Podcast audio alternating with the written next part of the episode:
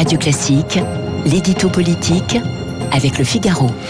Bonjour Najat Vallaud-Belkacem, vous êtes candidate au régional donc euh, dans la région Rhône-Alpes, vous avez été ministre de l'Éducation notamment. Et nous allons donc euh, converser ensemble juste après Guillaume Tabar qui est avec nous.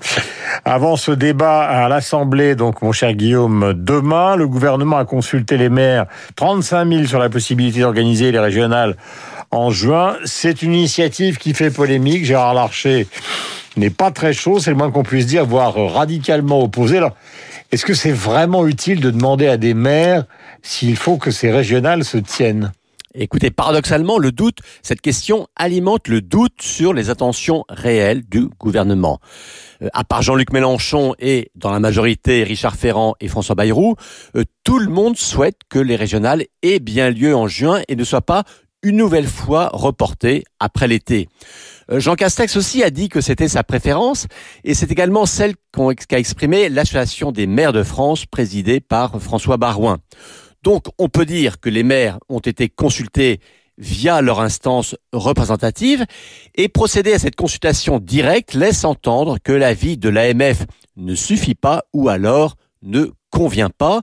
D'où ce doute et cette question est-ce que le gouvernement euh, ne cherche pas finalement à ce que les maires lui expliquent que le scrutin est trop compliqué à organiser en raison des contraintes sanitaires? D'autant que cette consultation a été décidée à la toute dernière minute. Euh, les maires ont reçu une lettre de leur préfet vendredi soir et ils doivent répondre avant aujourd'hui midi. Ça fait maintenant des semaines hein, pourtant que la question de la date des régionales est sur la table. Et donc si vraiment l'avis des 35 000 maires était si important, et à la limite pourquoi pas, euh, pourquoi ne pas l'avoir fait plus tôt? Euh, C'est cette précipitation in extremis qui fait craindre à l'opposition une manipulation. Euh, Guillaume, mettons un peu les pieds dans le plat. On sait très bien que le gouvernement et surtout le président de la République n'a pas vraiment envie de ce, ce scrutin. Bah, écoutez, effectivement, un indice pourrait être donné par l'argument euh, mis en avant par Richard Ferrand.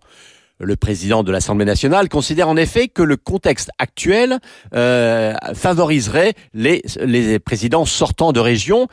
Et parmi les sortants, il y a un certain Xavier Bertrand, une certaine Valérie Pécresse ou un certain Laurent Wauquiez, euh, qui tous sont des candidats potentiels de la droite à la présidentielle. Donc l'idée, si on suit Ferrand, serait de ne pas leur offrir de trop belles victoires. Alors que le contexte de crise favorise les sortants, c'est peut-être vrai, mais dans toute élection, on peut dire que le contexte avantage ou désavantage tel ou tel. Euh, ça n'est pas pour autant qu'on en bouge la date. Euh, le souci du gouvernement est-il pas plutôt qu'on lui fasse porter seul le chapeau d'une décision qui est effectivement difficile étant donné le contexte? Bah, c'est vrai qu'il y a de ça aussi. Hein. Il y a la crainte pénale euh, si jamais l'organisation du scrutin provoquait des clusters. Donc, il veut se border.